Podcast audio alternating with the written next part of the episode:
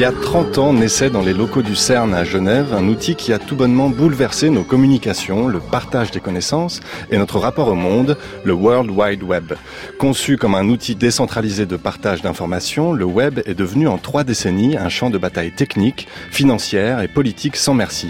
À tel point que les inventeurs du web, Tim Berners-Lee en tête, s'inquiètent aujourd'hui de l'avenir de leur création et de la liberté des usagers du web. Et si 30 années avaient suffi à trahir les idéaux fondateurs du réseau mondial.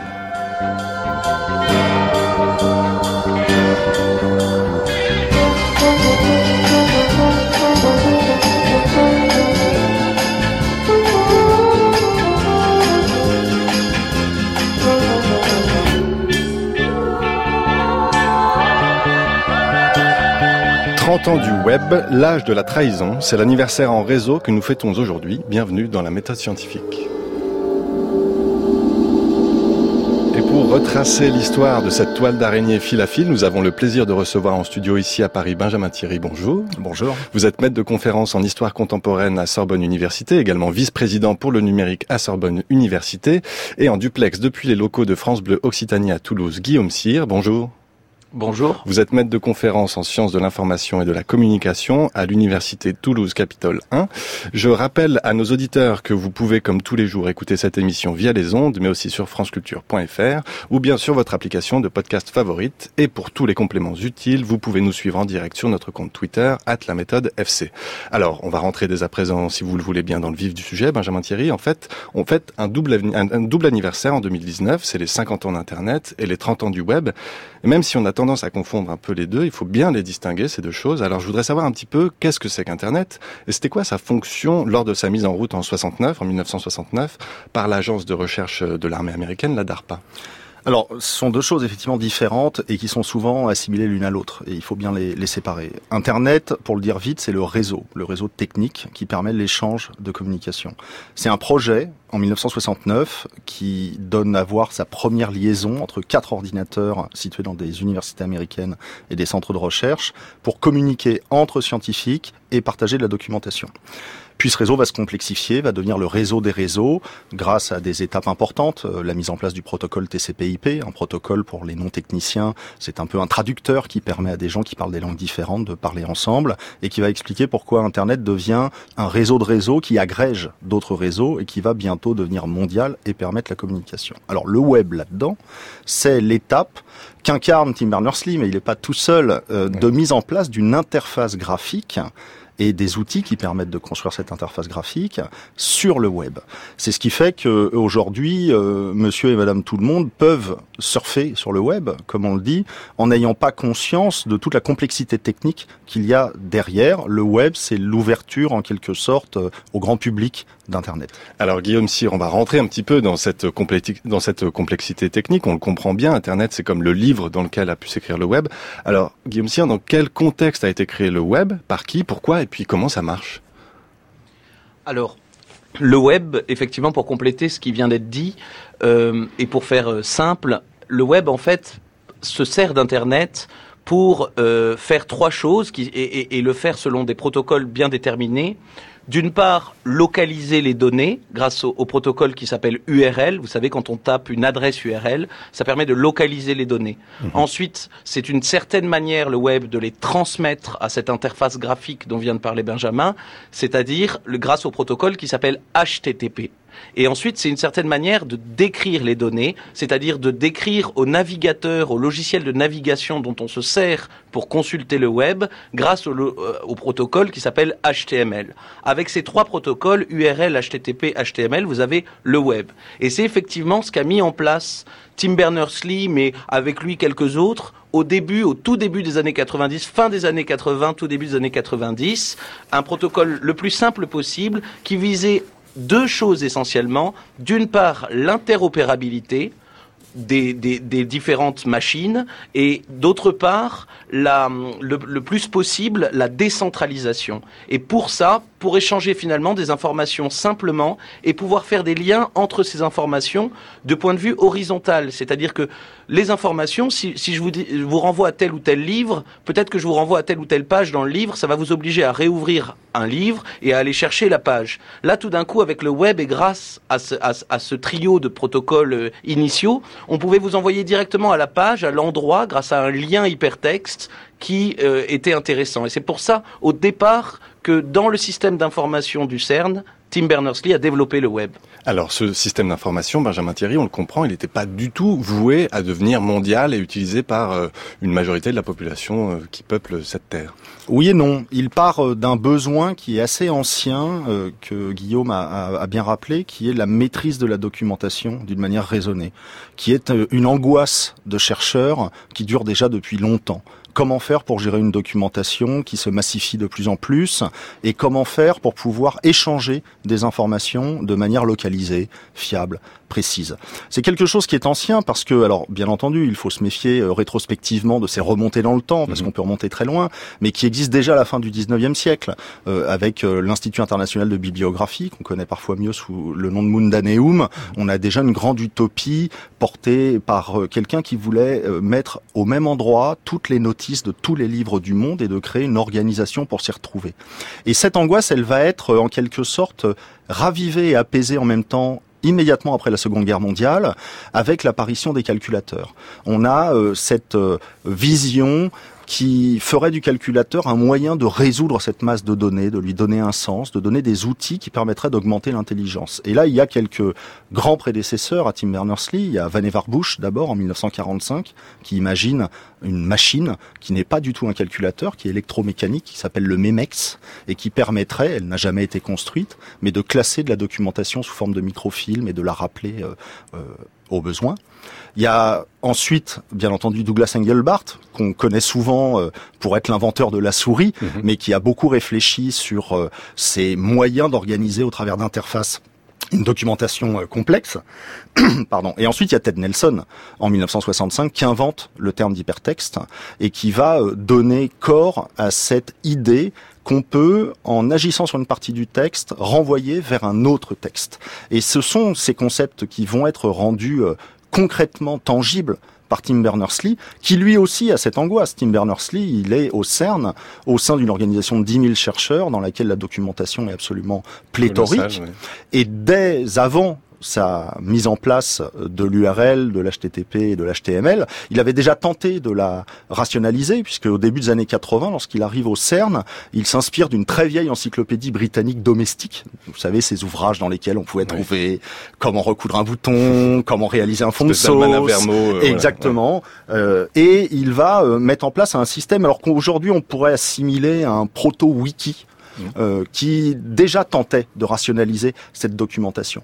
Donc on peut le dire de manière un peu poétique, le web c'est un moyen d'apaiser cette angoisse de la noyade dans l'information. Guillaume Cyr, on a souvent tendance à comparer, alors parfois euh, sans raison, alors je sais pas, ça c'est une question que je vais vous poser, est-ce qu'on a raison de comparer l'invention du web avec l'invention de l'imprimerie? C'est une question rapide, mais voilà, est-ce que cette comparaison-là est raisonnable? Alors, la comparaison, il faut toujours euh, évidemment s'en méfier. Euh, elle, est, elle, est, raisonnable dans la mesure où on la, on, la, on la rend raisonnable. Et euh, évidemment, il est d'abord un peu tôt pour dire que, de la même manière que l'imprimerie a, eu partie liée avec la réforme protestante, qui a été un bouleversement majeur social et politique et religieux, le web est, est l'équivalent. Pour autant, ce qui est intéressant de voir dans le web, c'est que ça a fluidifié considérablement et la production d'informations, l'accès à l'information, la mise en circulation de l'information, qui effectivement a trouvé là un moyen euh, facile et, et, et, très interopérable, j'insiste, mhm. entre systèmes d'exploitation, entre des machines différentes, pour pouvoir justement produire de l'information et non pas simplement y accéder. Et l'imprimerie, c'est un peu ça qui, qui a eu lieu, euh, c'est que tout d'un coup, on pouvait accéder directement à l'information, donc on n'allait pas, on n'allait pas forcément écouter quelqu'un nous dire quelle était la parole de Dieu, mais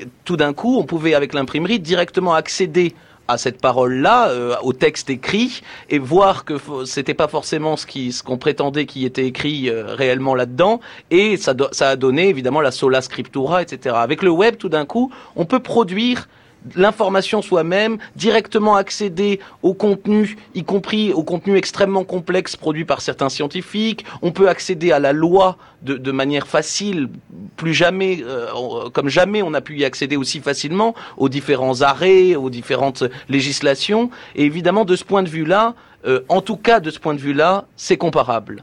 Benjamin Thierry, si on revient à l'origine du web, à son invention, de quelle nature étaient les informations qui étaient partagées au CERN par les inventeurs du web?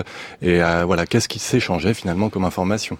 Alors, pour euh, boucler avec notre culture numérique euh, contemporaine faite de photos de chats et de vidéos, il y avait euh, des contenus tout à fait humoristiques et à l'occasion de cet anniversaire, on a vu ressurgir la première photo des horribles cernettes qu'on va partager sur le compte Twitter. Qu'on va bien sûr, j'y compte bien, qui donne en quelque sorte une idée de cette volonté de de personnaliser et de mettre au service euh, de l'humour et des loisirs toutes ces, innovations technologiques. Mais plus sérieusement, euh, le gros des informations était constitué par des rapports de recherche, par des documents qui sont des, des documents extrêmement complexes et qui euh, jusque-là étaient confrontés à l'organisation papier de ces informations pour une part, et des informations qui étaient déjà de nature nativement numérique et qui n'avaient pas trouvé de forme pour les rendre facilement accessibles. C'est-à-dire qu'on utilisait déjà, parce que les chercheurs étaient présents sur Internet, alors que le web n'existait pas. Je reviens sur cette euh, euh, différence.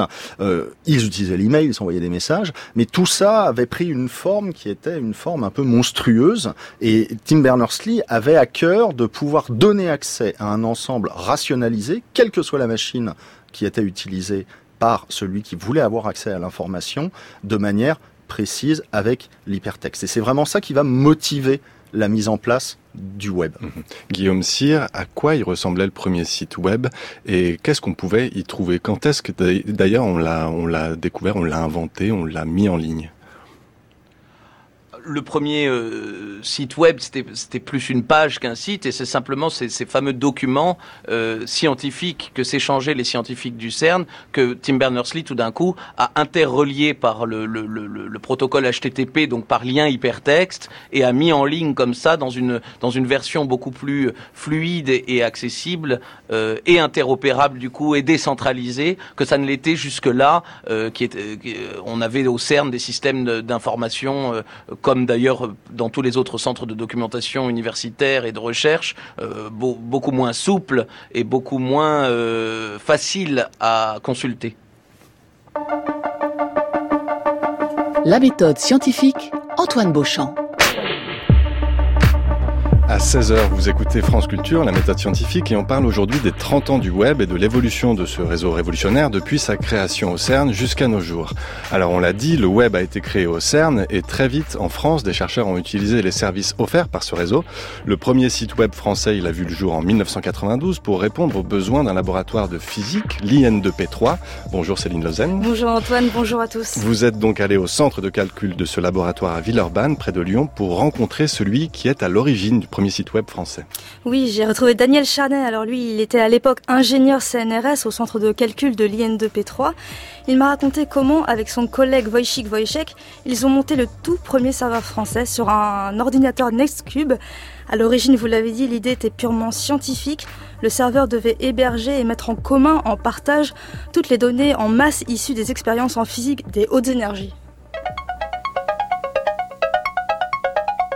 Centre de calcul a toujours travaillé la main dans la main avec le CERN depuis les origines, puisque c'est en gros un centre de calcul qui fonctionne un petit peu comme celui du CERN et qui a toujours été aussi à l'image du CERN. C'est-à-dire que les moyens qui existaient au CERN, on les dupliquait ici un petit peu pour les besoins de la physique française. On a toujours eu historiquement les mêmes machines, donc on a suivi totalement le même cheminement. Donc naturellement, on a été les premiers au courant. Donc euh, Personnellement, je tire pas une grande gloire de ce.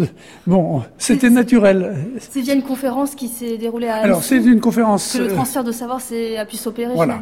Alors, il y a eu une conférence euh, sur la physique des, des, hautes énergies qui a eu lieu à Annecy.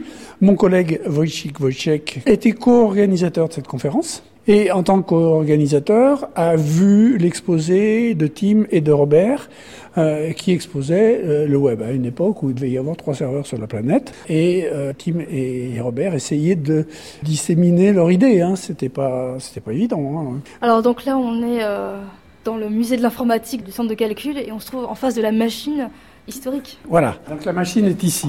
C'est ça, cette machine. En fait, c'est ça. C'est une Nextation Cube, donc c'est un serveur. Alors, c'est un Mac. C'est le Mac, pas qu'il y avait à l'époque, c'est le Mac que vous avez aujourd'hui. C'est-à-dire C'est l'ancêtre de Mac OS X. Hein, quand euh, Steve Jobs a, a créé Next, il a créé un système d'exploitation dessus qui est fondé sur un système Unix dessous, avec une interface graphique qui est vraiment extraordinaire. Donc décrire en Next, c'est dire, regardez votre, votre Mac maintenant, et vous avez quasiment l'image du Next de l'époque. Donc c'est la machine qui a supporté donc le quatrième, cinquième serveur web euh, au monde. Donc, euh, comme je vous le disais, on a les mêmes machines qu'au CERN. Euh, Tim Berners-Lee et Robert Caillot ont développé la technologie du web sur cette machine. Hein, c'est une machine de bureau. Il faut bien voir, c'est une machine pour 5-6 personnes. Donc, ils ont développé euh, et on installe ensemble le premier serveur web euh, français. Et comment il a été conçu et pour répondre à quels besoins Alors, le besoin à l'origine du web, c'est que ces expériences de physique des particules, c'est des expériences qui sont réparties sur l'ensemble de la planète. Hein, 18 laboratoires à l'IN2P3, un centre au CERN, mais tous les pays européens contribuent au CERN, euh, et c'est des expériences qui sont internationales. Hein, il faut bien voir qu'une machine comme le LHC, il ne peut en exister qu'une sur la planète, ça coûte tellement cher. Donc on fait une seule machine, il y a énormément de chercheurs qui travaillent dessus, et qui travaillent depuis leur, pays. Hein. Ils viennent faire des expériences, ils emmènent des données chez eux, ils vont les traiter. Donc ils ont besoin de collaborer. Et le web est né de ce besoin de collaboration. Avant, il fallait je t'envoie ça par mail, non, tu le récupères en FTP, on l'a mis sur Gopher, etc. Il n'y a C'est- pas de plateforme de mutualisation, de partage des données. Exactement. Donc on a besoin euh, d'avoir un lieu qui décrive des ressources qui sont réparties de partout. Donc on a une page web et sur cette page web, on peut décrire des ressources qui sont euh, réparties dans le monde entier. Donc c'est l'i- l'idée de l'hypertexte. C'est j'ai une page, j'ai un lien, je clique dessus et je vais chercher un article scientifique, quelques données d'une expérience, tout ce qu'on peut imaginer. Donc la grande idée du web, c'est ça, c'est échanger des données à l'origine. hein. Euh, C'est rien d'autre. hein. Après, ça va évoluer, hein, on va faire des applications sur le web, mais dans un premier temps, c'est ça l'idée. Donc euh, on, est quand on fait cette première page, on n'est pas chercheur, on n'est pas physicien ici. On fournit des moyens de calcul.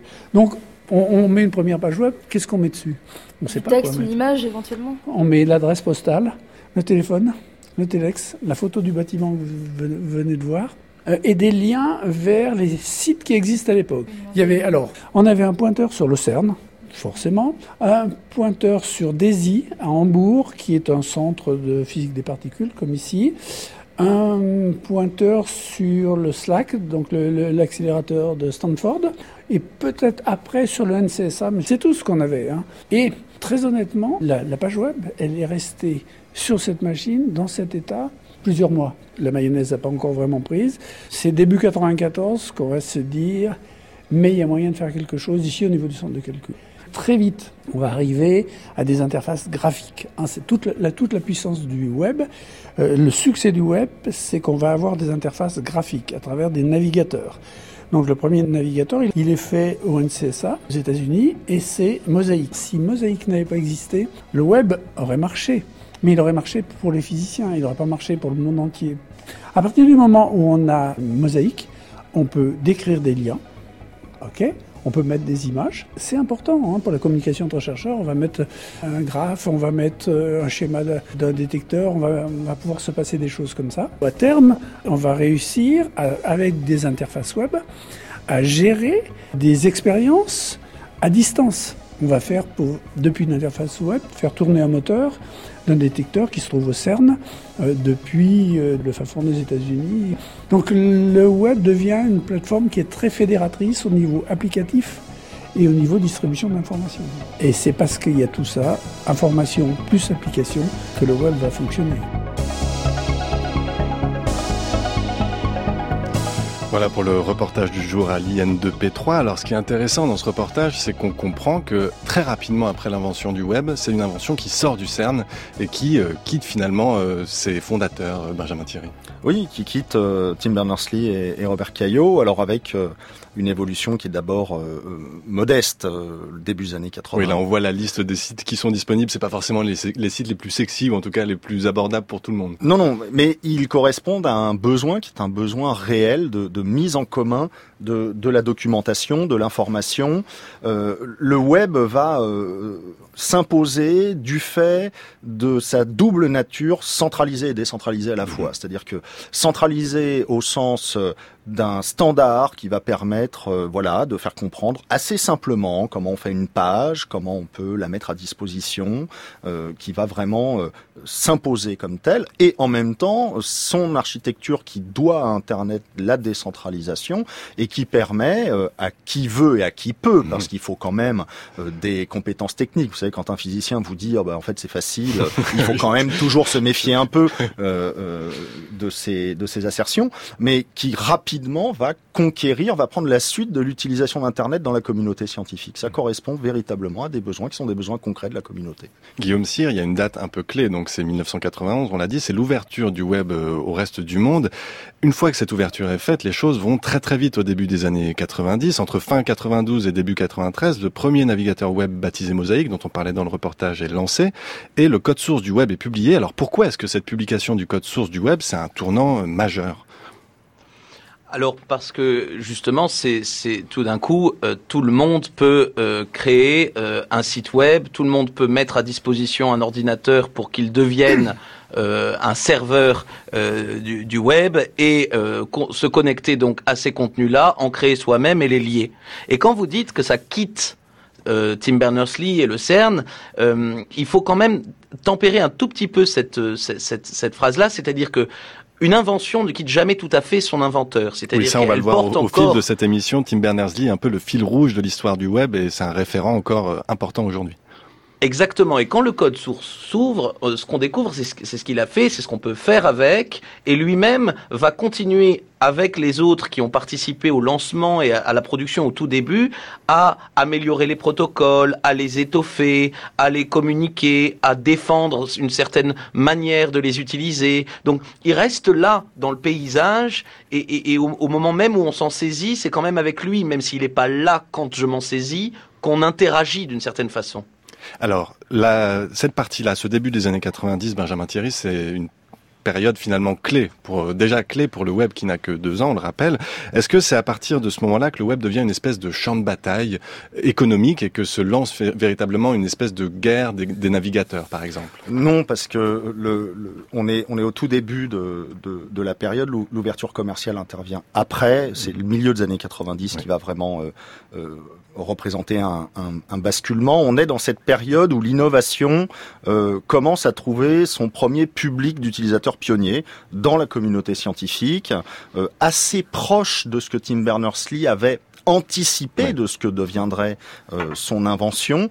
Euh, on a coutume de dire que l'invention, c'est la dimension un peu individuelle de la réalisation. L'innovation, c'est quand le marché commence un peu à se, se dessiner, euh, qu'on voit l'inventeur euh, accompagner son invention au-delà de, de, simplement ce qu'il peut faire lui individuellement avec, avec déjà néanmoins eh bien des interprétations qui divergent sur ce qu'il conviendrait de faire. Tim Berners-Lee n'était pas très satisfait de voir ce que devenait Mosaic euh, Marc Andreessen, de, qui est le, chef de projet qui va donner naissance à Mosaïque, euh, rappelait que Tim Berners-Lee trouvait que c'était un peu une logique de magazine, de parier beaucoup sur l'image, mhm.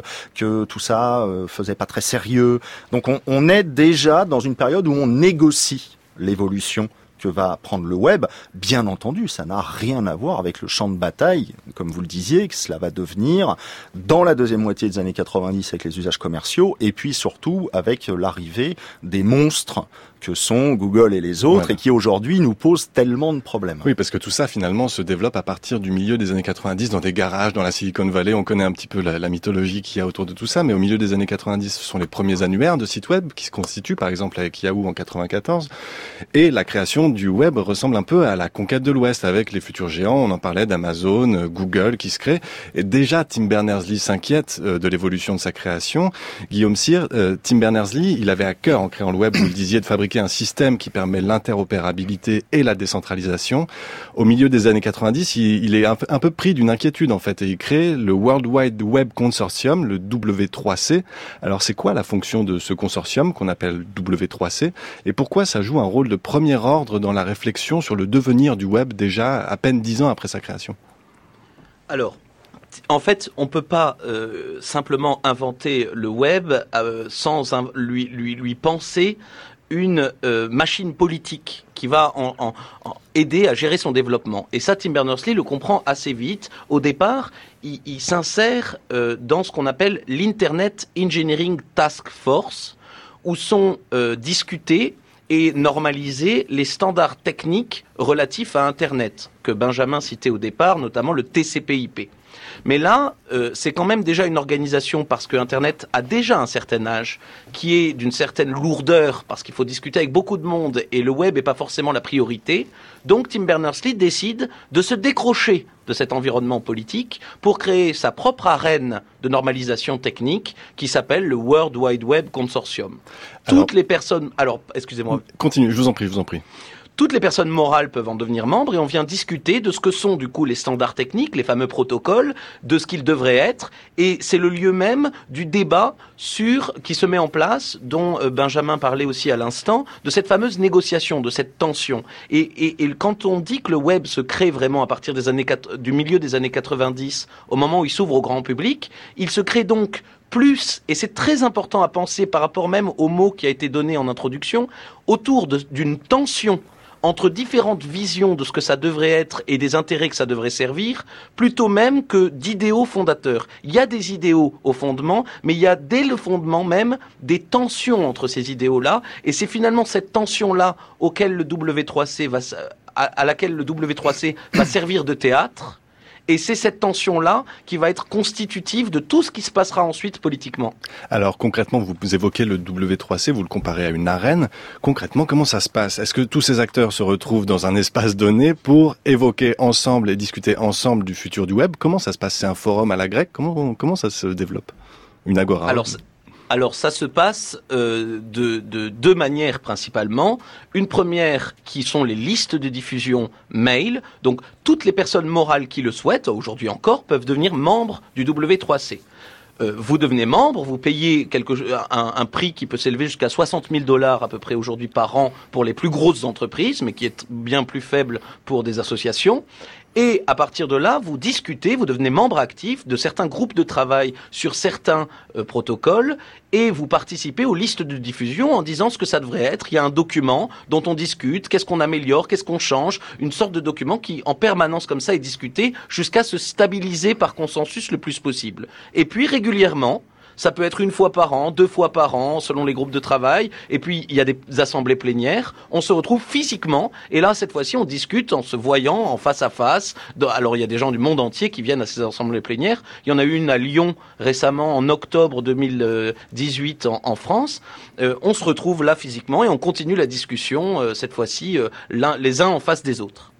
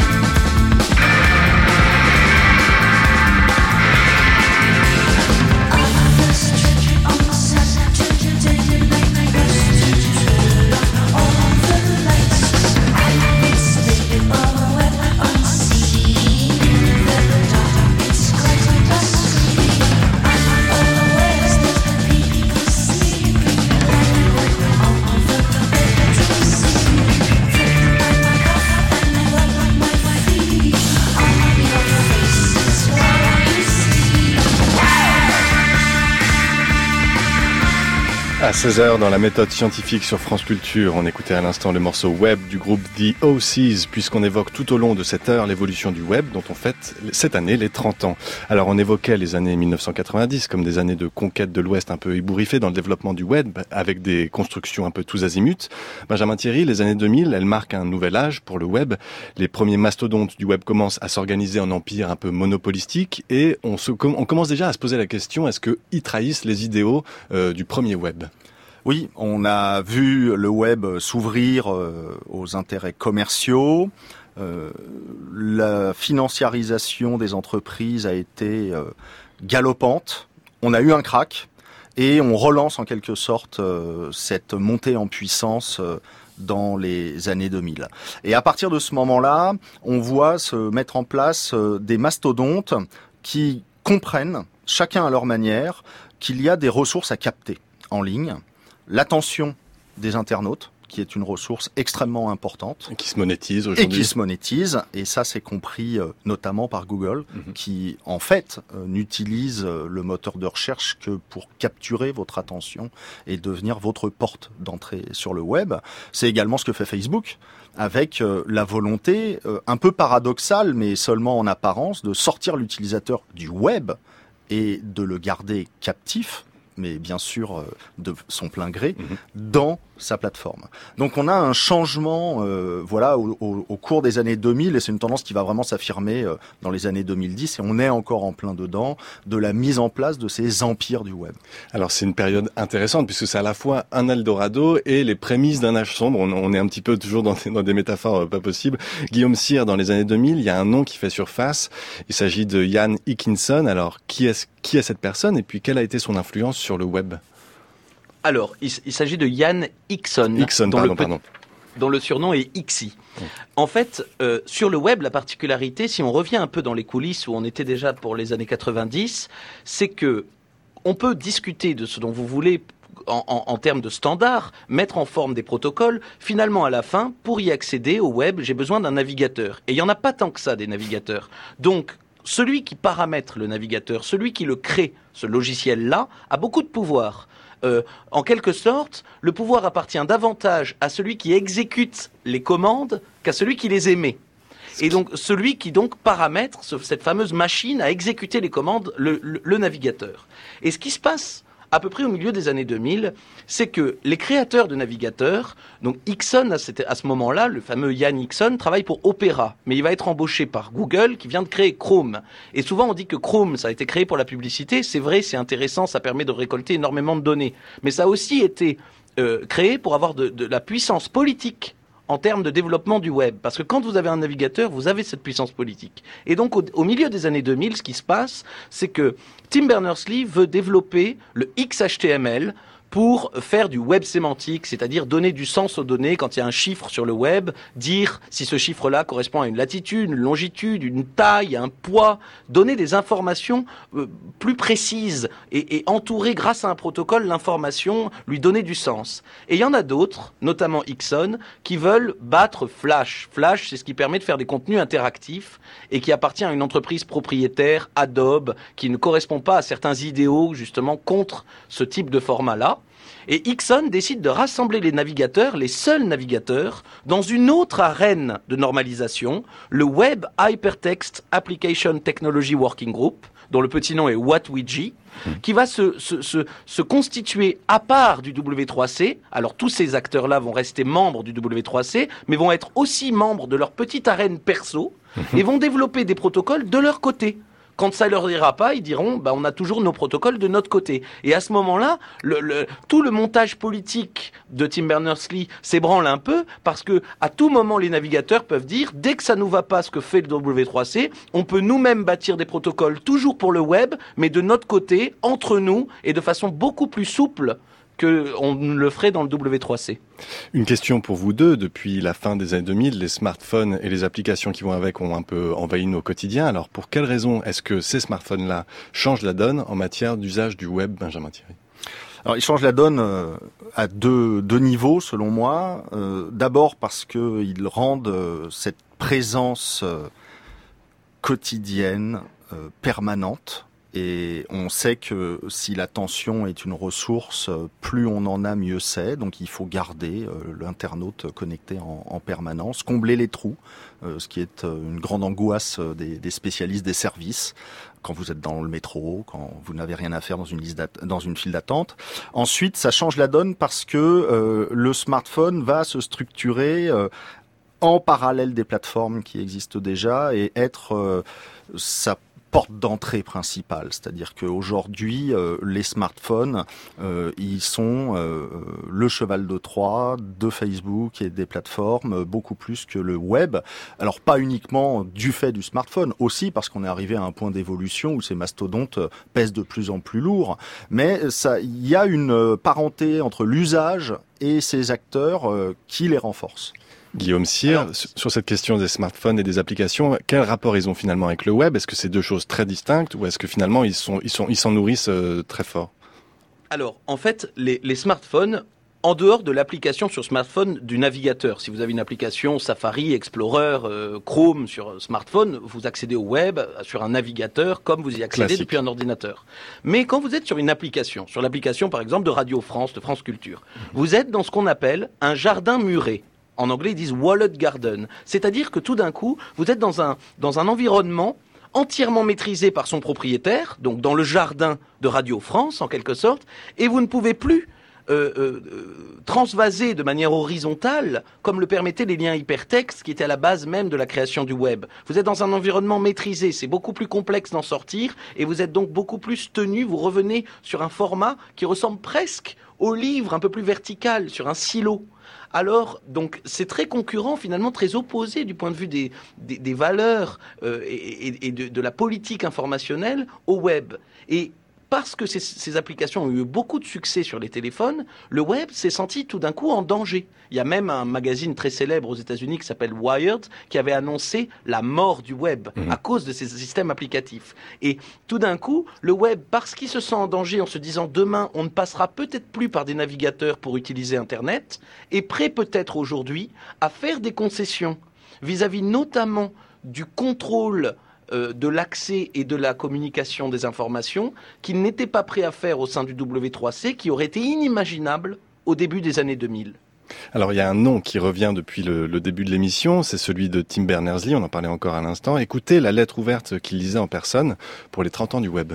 The fight for the web la lutte pour le web est l'une des plus importantes causes de notre époque. Aujourd'hui, la moitié du monde est connecté. Et il est plus urgent que jamais de s'assurer que l'autre moitié n'est pas laissée derrière, hors ligne, et que chacun contribue à un web qui conduit à l'égalité, aux possibilités et à la créativité. Le contrat pour le web ne doit pas être une liste de solutions rapides, mais un processus qui exprime une transition dans la façon dont nous avons de comprendre nos relations avec notre communauté en ligne. Ce contrat doit être assez clair pour nous servir de guide dans la marche à suivre, mais il doit aussi être assez flexible pour s'adapter à la cadence rapide de l'évolution technologique.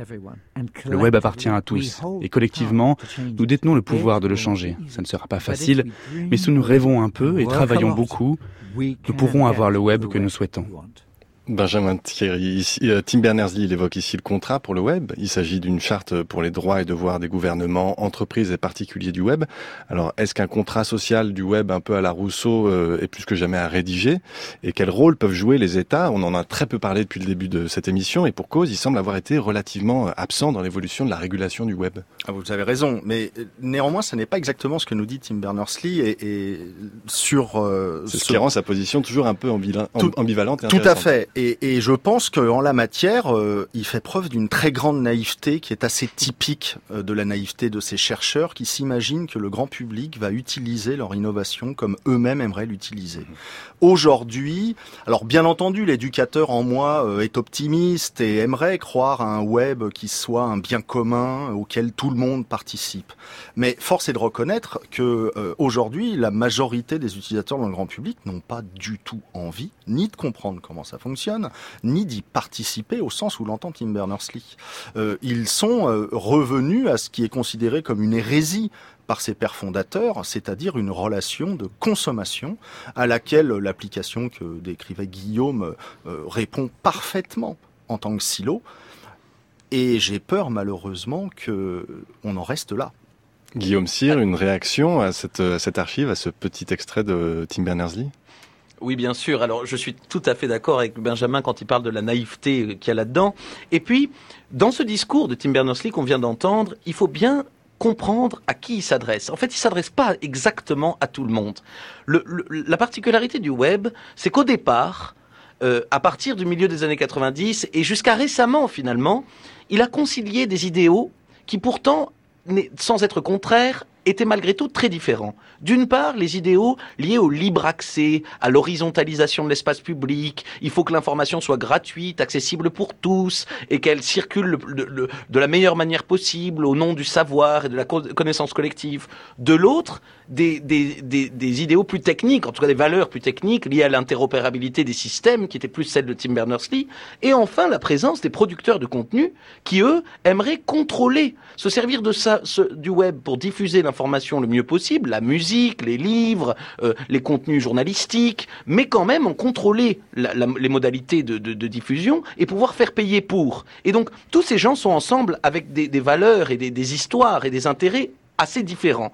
Et récemment, ce qui s'est passé, c'est que ça s'est tendu entre eux. Et on, on s'est rendu compte que c'était pas conciliable jusqu'au dernier degré et que dans les développements récents, il allait falloir choisir. Et quand Tim Berners-Lee dit ce qui est important, c'est la possibilité, la créativité, la liberté, l'égalité, on entend trop facilement qu'il parle des usagers. Il parle aussi des entreprises. Et il dit à la Free Software Foundation, à l'Electronic Frontier Foundation, qui sont des partisans de la gratuité totale, de la liberté totale de la circulation de l'information, il leur dit à eux, laissez les autres gagner de l'argent s'ils le veulent. Laissez les entreprises contrôler s'ils le veulent par DRM, par des systèmes de gestion des droits d'auteur, leur contenu et la circulation des contenus. Tout le monde doit pouvoir y trouver son compte. Laissez les gens gagner de l'argent s'ils le souhaitent. Et aujourd'hui, une des grandes tensions au W3C a, a trait à cette tension entre entre liberté d'entreprendre d'un côté et libre circulation de l'information, quitte à ce que ce soit entièrement gratuit de l'autre.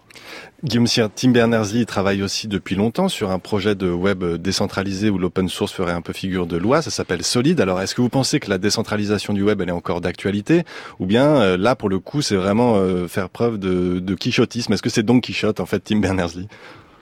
Non, c'est pas Don Quichotte, mais euh, ce projet solide, qui est un projet de décentralisation, ce qui l'énerve, Tim Berners-Lee, c'est un, on l'a dit, le WhatWG, donc une, une, autre arène de normalisation des protocoles, et la centralisation du pouvoir aux mains de quelques acteurs, notamment les navigateurs ou les réseaux sociaux comme Facebook, qui servent de porte d'entrée et qui donc ont beaucoup plus de pouvoir que les autres dans les négociations qui ont trait aux standards du web.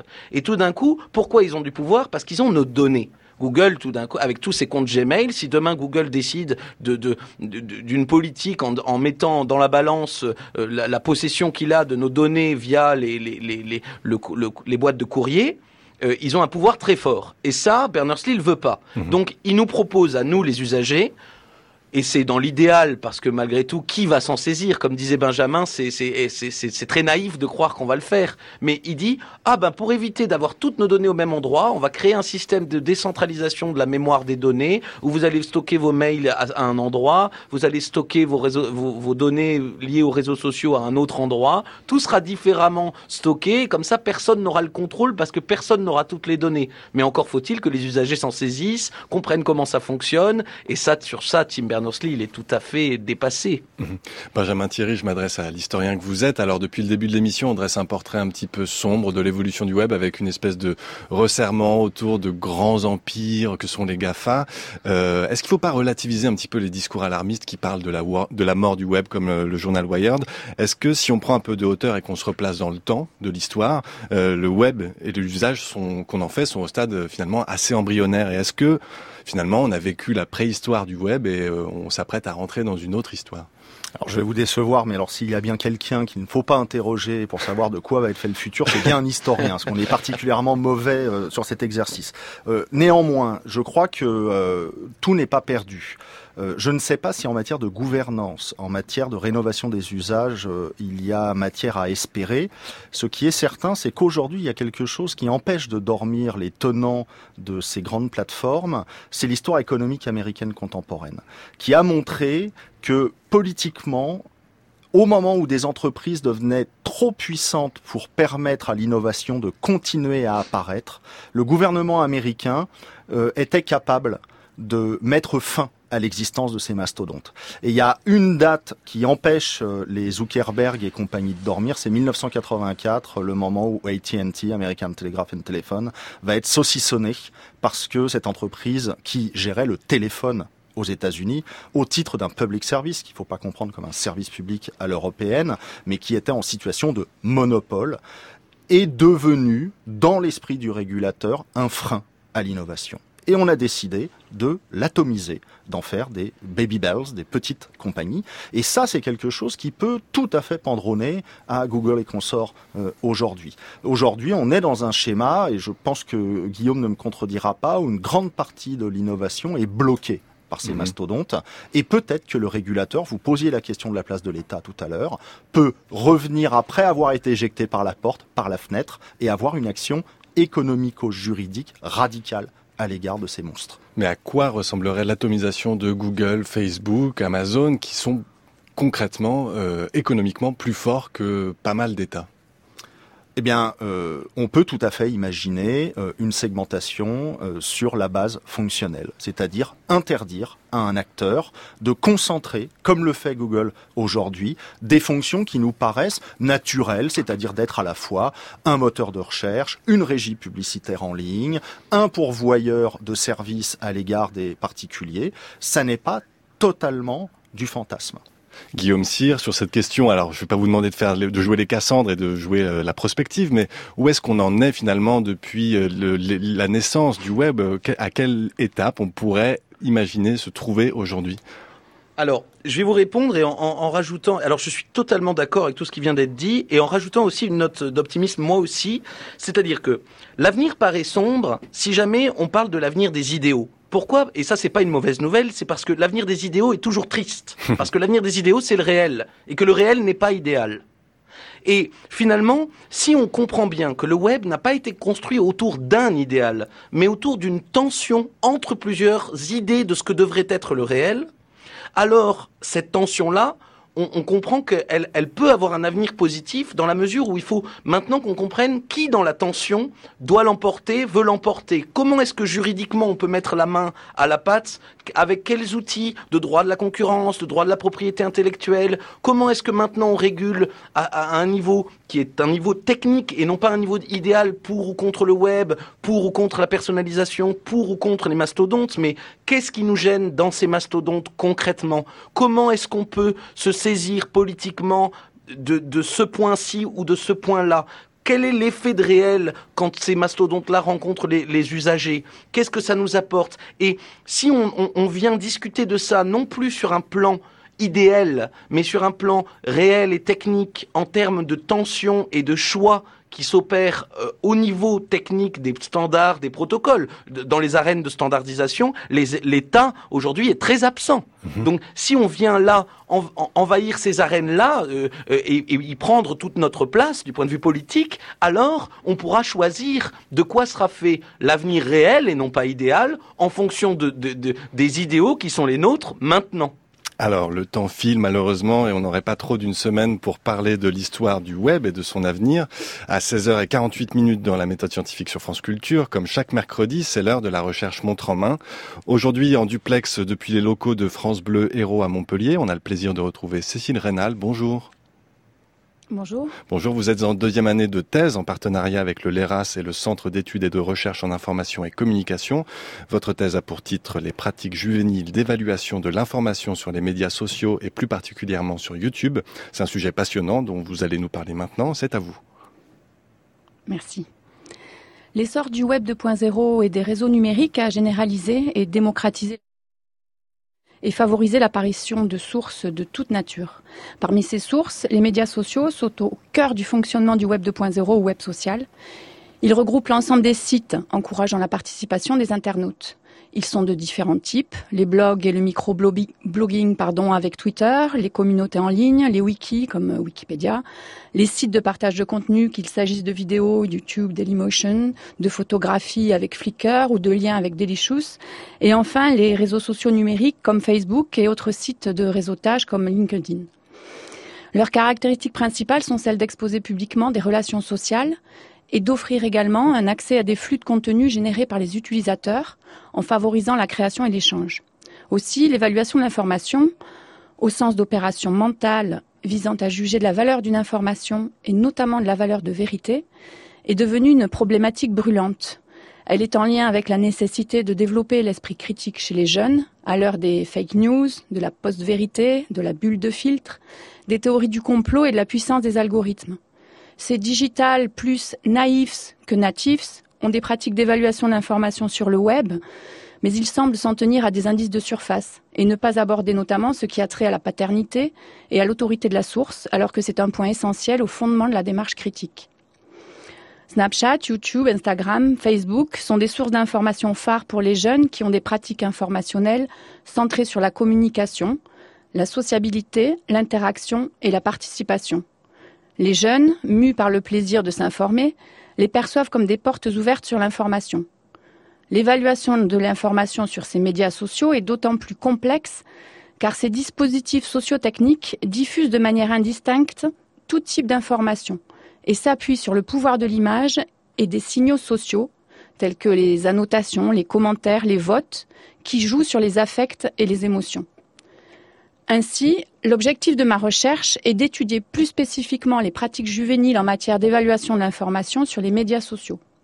Dans un premier temps, je m'intéresse aux pratiques informationnelles des jeunes de 11 à 18 ans sur les médias sociaux qu'ils utilisent, c'est-à-dire Facebook, Instagram, Snapchat, Twitter, Wikipédia, YouTube, afin de mettre en lumière les types d'usages en fonction de chaque média social, en termes notamment de type d'information recherchée et de but de la recherche.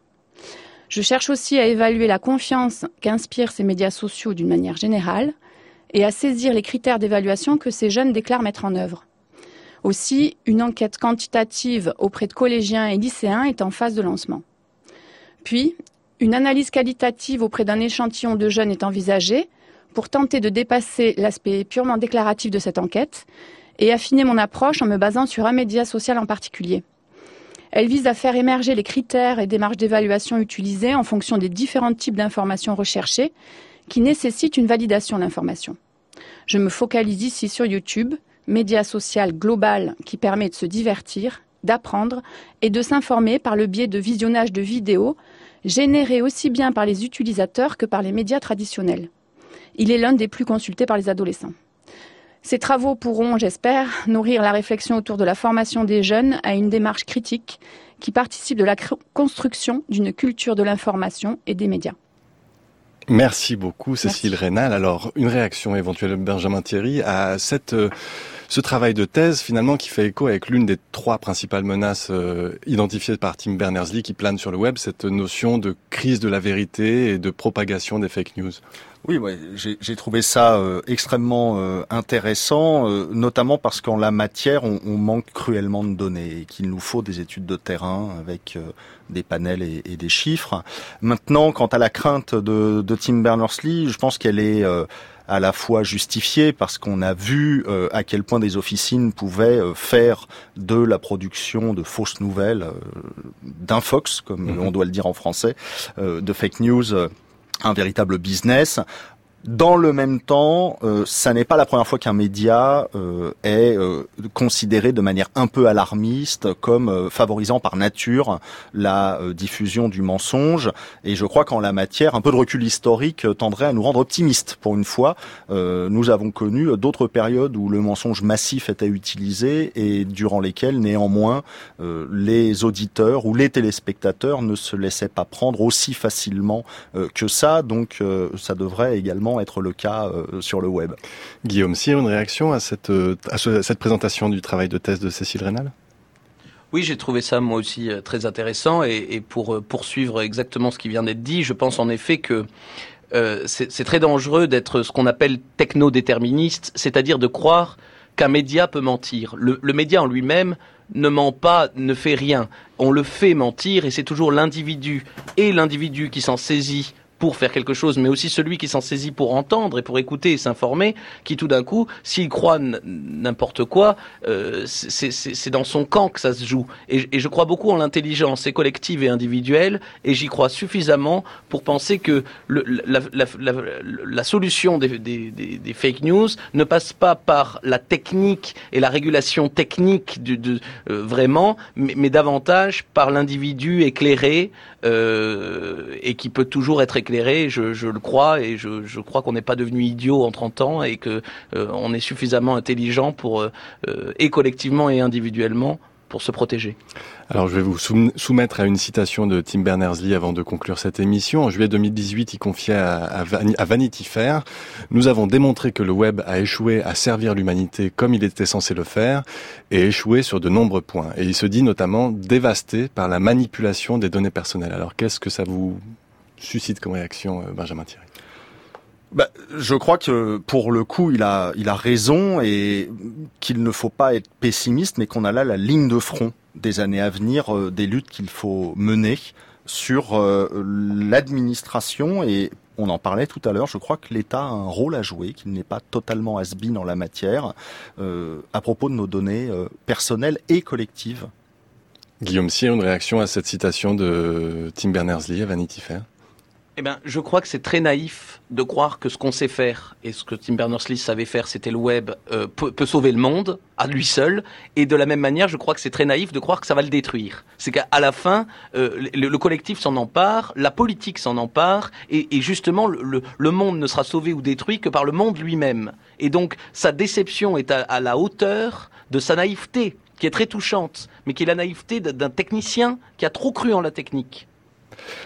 Merci beaucoup à vous trois, Benjamin Thierry, Guillaume Cyr, Cécile Rénal. Alors on fera une émission pour les 60 ans du, web si vous le voulez bien, on verra un peu comment ça, ça a évolué. Merci également aux équipes techniques du bureau de France Bleu Occitanie à Toulouse et aux équipes de France Bleu Héros à Montpellier.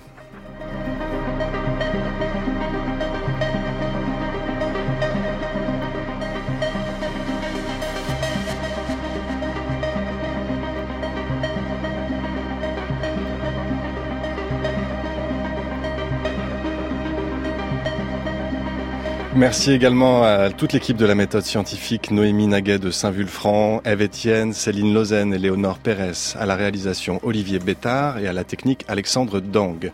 Demain, jeudi, la méthode scientifique abordera un sujet qui pique puisque notre émission sera consacrée à l'histoire et à l'évolution du discours anti-vaccin depuis les premières inoculations jusqu'à la propagation de la, de la défiance vaccinale sur les réseaux sociaux. À demain.